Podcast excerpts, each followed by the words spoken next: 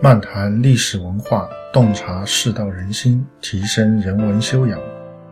大家好，我是北川，这里是文质彬彬。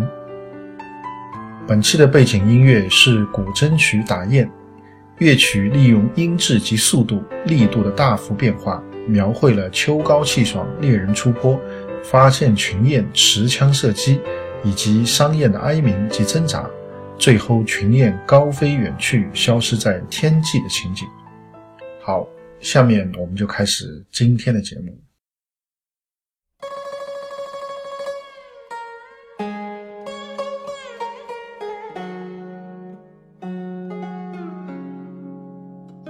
围棋十诀的第七诀叫慎勿轻速。那么要理解这一诀呢，首先要了解什么叫轻，什么叫速。轻呢，就是轻易啊，随便。在下棋的时候呢，就是指落子很快，啊，不加什么思考。当然，这种不加思考不是说你胸有成竹，而是一种比较随便的表现啊，就跟着对方下，啊，对方下一手你不怎么考虑也就跟着下了啊，落子的速度很快。那么这个速是指什么呢？前面轻是指下棋速度很快，速是什么？速是指棋子在棋盘上展开的速度很快。那么当然，这个可能大家有些不理解啊，这个棋子是死的，它怎么会在棋盘上展开呢？那这就是指。啊，你把棋子下在棋盘上的时候，非常追求效率，而不太注重这个棋形的稳定性啊、稳固性。啊，举个例子来说，比如说脚上一般是要两手棋才能守住的，但有的时候呢，我们会花一手棋啊去站脚，啊，第二手棋呢我不守脚，我直接去站另外一个脚，啊，就是你有两手棋，可以选择说守住一个脚，但也可以选择占据两个脚，那么。所谓的速度就是选择占据两个角啊，我不选择说啊，我这两手棋都花在一个角上，因为觉得这样就没有效率啊，所以比较有效率的下法就是两手棋占两个角，而不是去守一个角。现在越来越成为一种趋势。那么在十诀当中呢，这个提醒我们是要对这个轻和速啊，不是说不可以啊，但是呢你要谨慎啊，所以他说慎。但是后面这个勿怎么理解呢？这个勿就是不要，不要怎么理解呢？就是大部分时候你不要，或者说你没有十足的啊内力的情况下，你不要去轻，不要去速。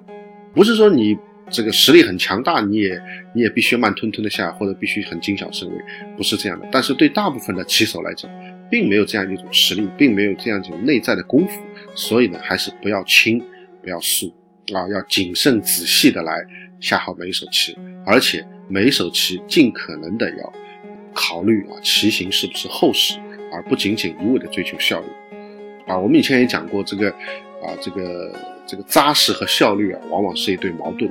我们追求了这个效率，我们可能就会忽略这个啊底盘的稳固性。我们如果过于追求这个稳健啊，我们可能就会前进的速度就会非常慢。这个是非常好理解的啊，就像我们这个早上很多人喜欢吃煎饼果子啊，这个煎饼果子的这个面团摊开来的时候就是这样，对吧？如果你要把它摊得很大，那么每一部分必定是薄的；如果你要把它这个摊得很厚，那么整个饼它就不可能大。所以这个饼的面积和饼的这个厚薄之间啊，就形成了一对矛盾啊，形成了一对矛盾。那么在这样的一个时代，我们现在这个时代啊，其实是非常注重速度啊，非常注重效率的时代。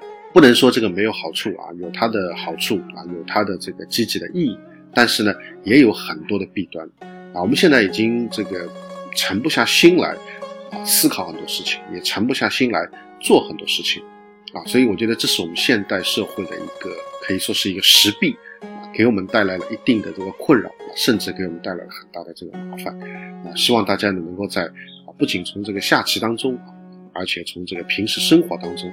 能够去体会这个倾诉给自己带来的这个弊端，好好的去体会一下，领悟一下，然后呢，在下棋时，在这个生活中，都要尽可能做到慎勿倾诉，不要随便啊，不要片面的追求效率。注意啊，是片面的追求效率，不是说不要效率，我们只追求效率而不顾其他，这个就有问题了。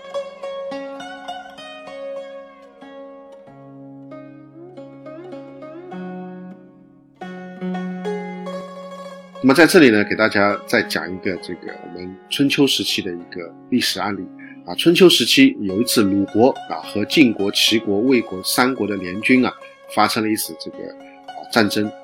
那么当时的这个齐国的这个国君啊齐顷公啊，他他就非常的骄傲，非常的傲慢啊。他认为这个齐国的国力啊非常的强大，可以轻而易举的打败三国联军。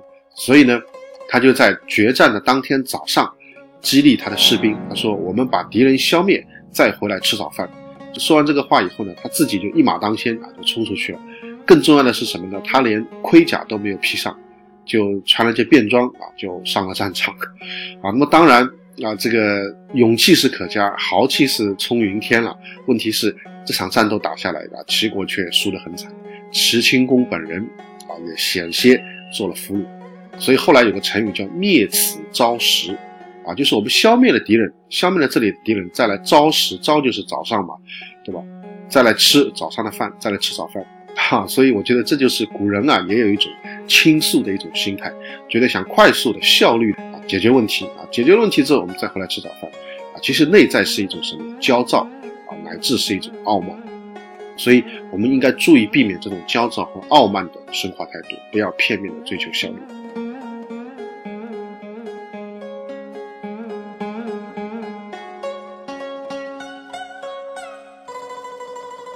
那么最后呢，再跟大家讲个小笑话啊。那么一个人过于追求效率有什么不好？可能很多人会有这个疑虑啊。我们讲这个笑话呢，大家就可以理解啊。过于追求效率有什么不好？说一个人啊，他做事啊非常有效率啊，他一天可以做人家两天的事情，所以呢，最后这个人的寿命啊也非常有效率。他本来可以活到七十二，但是呢，后来他活到三十六就死了。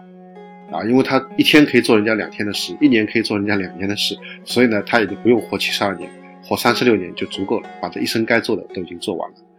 啊，当然这只是个笑话，但是呢，我们听听这个笑话，可以提醒我们注意，不要片面的追求效率。啊，人生呢，这个除了效率以外，还有其他的很多事情。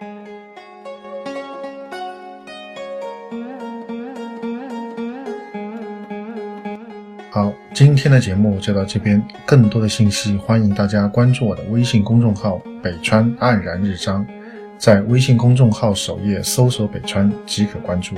谢谢。